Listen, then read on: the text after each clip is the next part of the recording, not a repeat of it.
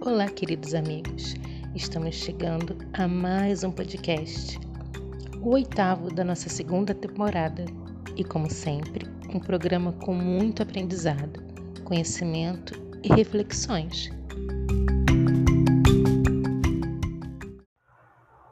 Mônica enfatiza as suas palavras e deixo primeiramente a nossa gratidão de sempre pela acolhida e pelo carinho de todos.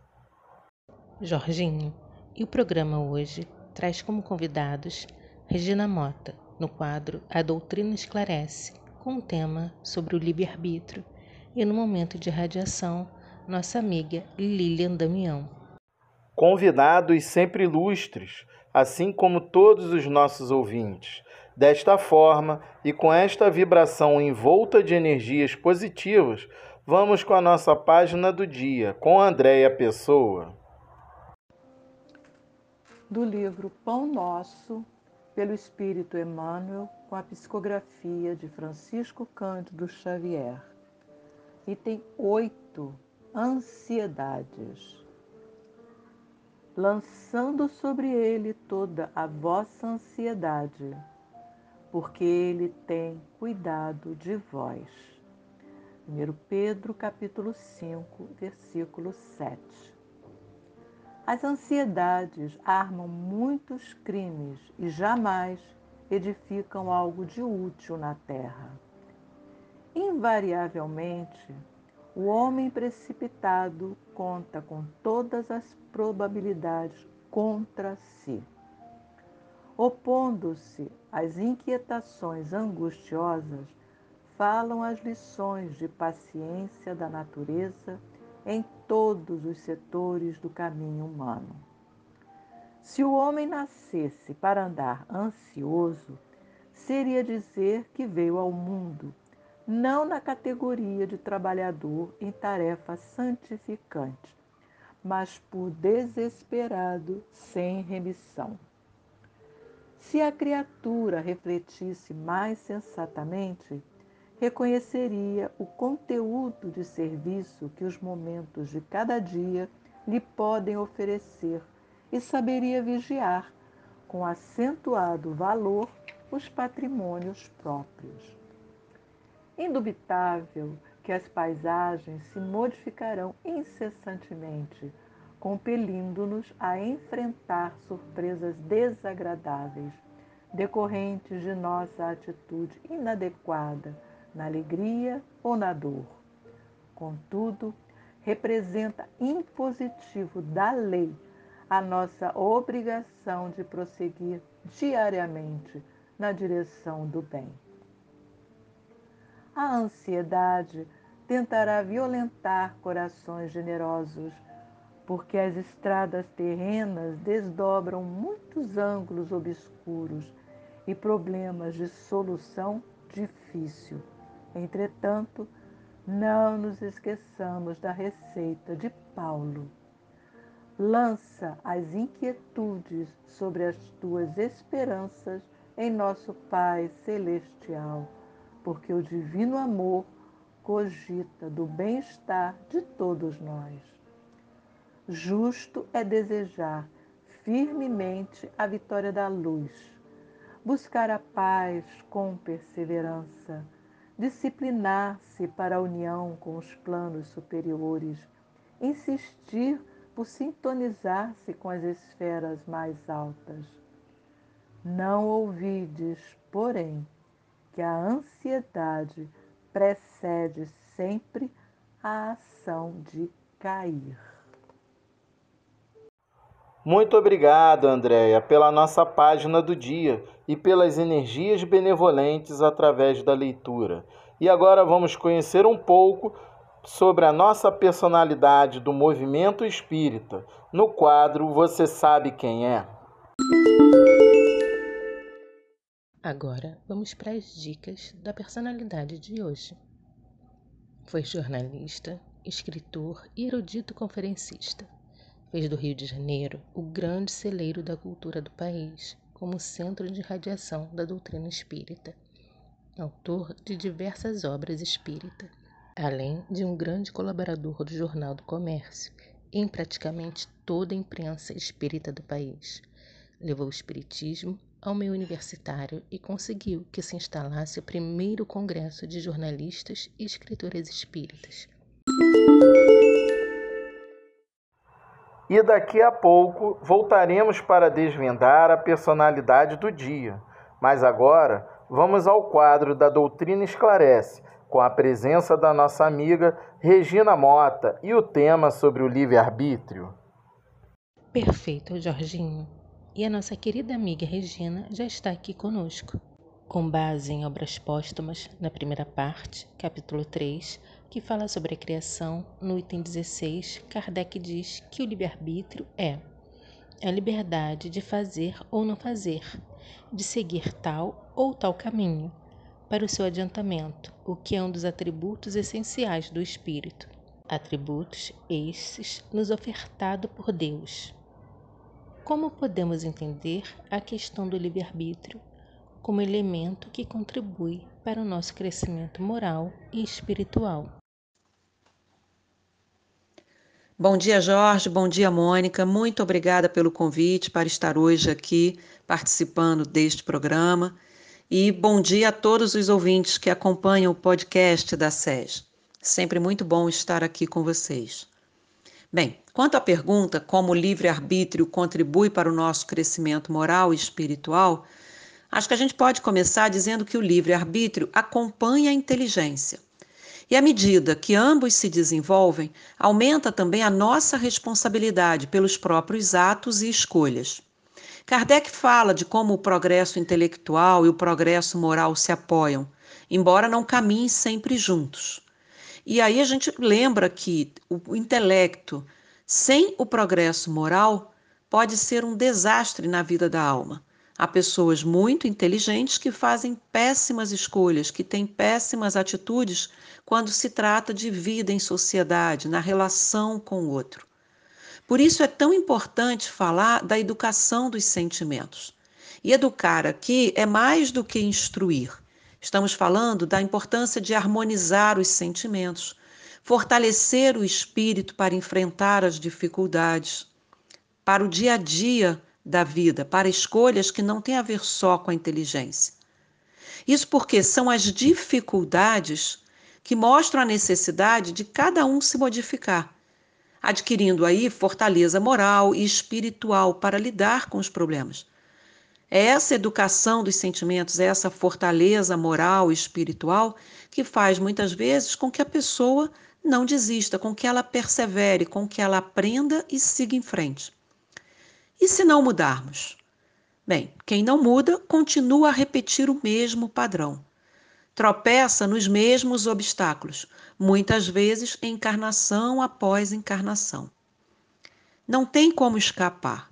Cada um colhe aquilo que semeia. E para aqueles que dizem nessa hora, ah, então melhor não fazer nada, porque se eu fizer eu posso errar, quem se omite também está exercendo o livre-arbítrio, ainda que por meio da inércia. Não fazer nada também é escolher. Então, assim, não tem jeito, não adianta ficar parado. O livre-arbítrio, nesse sentido, vai contribuir para o crescimento moral e espiritual, porque nos leva a fazer melhores escolhas. E o conhecimento é a base para essas escolhas. Mas é preciso aprender a como usá-lo bem.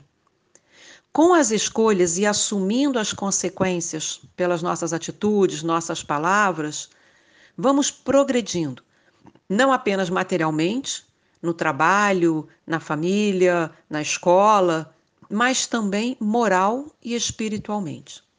Sem o livre-arbítrio, como lemos no livro dos Espíritos, o homem seria máquina. Mas livre-arbítrio não significa fazer o que quer. A vida em sociedade exige respeito aos direitos do outro.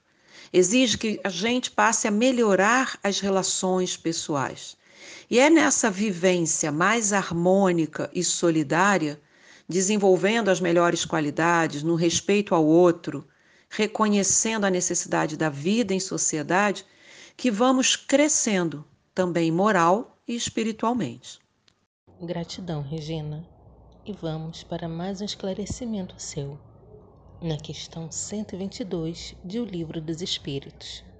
Os espíritos respondem a Kardec que o livre-arbítrio se desenvolve à medida que o espírito adquire consciência de si mesmo. Já não haveria liberdade desde que a escolha fosse determinada por uma causa independente da vontade do espírito? A resposta dos espíritos é clara. Uma das formas de se desenvolver o livre-arbítrio é o conhecimento de si mesmo. Existem outras maneiras de desenvolver nosso livre-arbítrio? Temos alguma receita? Bem, receita simples, fácil, instantânea não tem não. A questão é que, à medida que crescemos, também se desenvolvem nossas ideias, nosso raciocínio, a capacidade de avaliar as circunstâncias. E aí, com a liberdade de escolher, temos também a responsabilidade de assumir as consequências das nossas atitudes.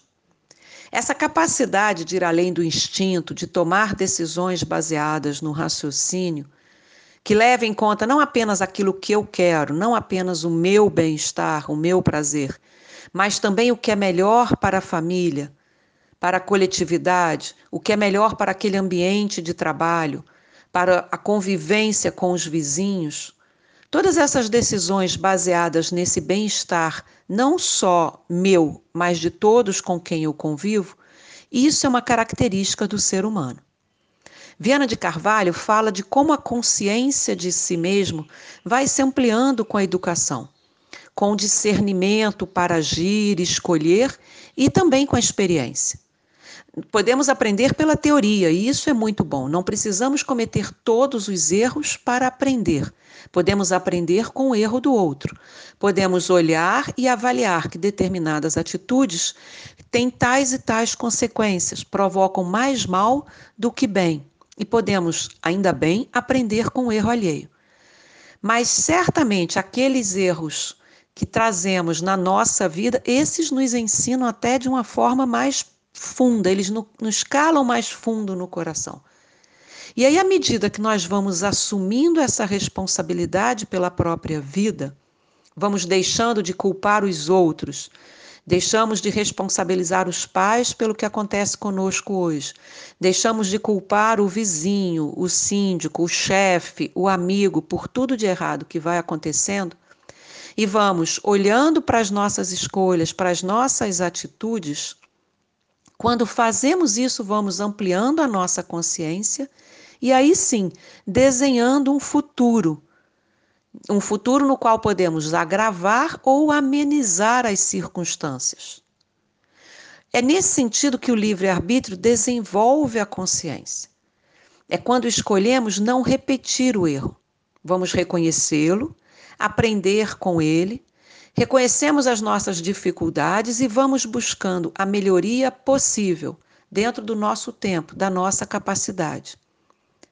Tem uma frase que eu não lembro agora o nome do autor, mas que diz mais ou menos assim: Pensamentos geram ações, ações tornam-se hábitos, hábitos moldam o caráter e nosso caráter torna-se nosso destino. É nesse sentido que eu acho que nós podemos dizer que o livre-arbítrio, à medida em que vamos fazendo escolhas melhores, à medida em que vamos tendo mais consciência de nós mesmos, eles vão se desenvolvendo juntos. Vão permitindo que possamos ter uma vida mais adequada, superando as dificuldades e nos melhorando, progredindo. Por tabela, vamos melhorando a vida daqueles que convivem conosco. Acho que é, isso dá uma ideia né, de como o livre-arbítrio e a consciência de si mesmo crescem juntos, trabalham juntos. Regina, nossa gratidão às suas palavras sempre sensatas e seus estudos sempre profundos. Tenho certeza que todos estão ouvindo hoje e saindo com inúmeras reflexões para as nossas vidas. E seguindo o podcast, vamos descobrir a nossa personalidade do dia. E a nossa personalidade de hoje foi o Sr. Deolindo Amorim. Queridos amigos, Como é bom estar com todos vocês estas semanas. A nossa casa oportuniza, através deste podcast, momentos de muita paz e luz, esclarecimentos à luz da doutrina e do Evangelho de Jesus. Fica também o nosso agradecimento à nossa casa, à Sociedade Espírita Jorge e a esta doutrina maravilhosa que abraçamos. Lembrando mais uma vez que semana que vem, dia 23 de abril, teremos o aniversário da nossa casa, com a presença de Guilherme Kremer, que vai abordar o tema Jorge, o servo do Cristo, às quatro horas da tarde. E amigos, vou agradecendo a audiência de todos vocês e por estarem sempre conosco. E passo as palavras finais sempre à nossa amiga Mônica. Jorginho, já estamos quase terminando mais um podcast. E fique assim sempre o nosso agradecimento a todos vocês e aos convidados que têm estado conosco. Desejamos sempre uma ótima semana a todos e até o próximo programa. Fiquem agora com o nosso momento final, o momento de irradiação com a Lília Damião.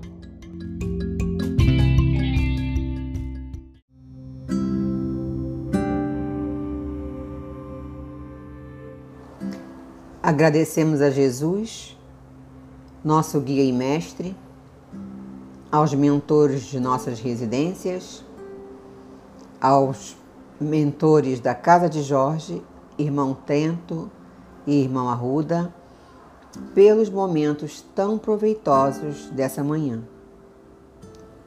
Que possamos refletir sobre a mensagem trazida para o dia de hoje. Vamos unir nossos corações, nossos pensamentos, nossos melhores sentimentos para contribuirmos com vibrações amorosas no trabalho edificante dos mentores de todos nós encarnados e desencarnados presentes. Peço também por nossos irmãos sofredores das cidades vizinhas da Costa Verde e da Baixada Fluminense, que ainda passam por dramas devidos à última grande chuva. Ajude-nos, Senhor, a aceitar cada vez mais teus desígnios, a fim de vencermos as limitações que ainda resistem em nossa intimidade. Que tenhamos o coração leve e a alma aberta para aceitarmos cada desafio, percebendo neles a lição necessária ao nosso progresso espiritual.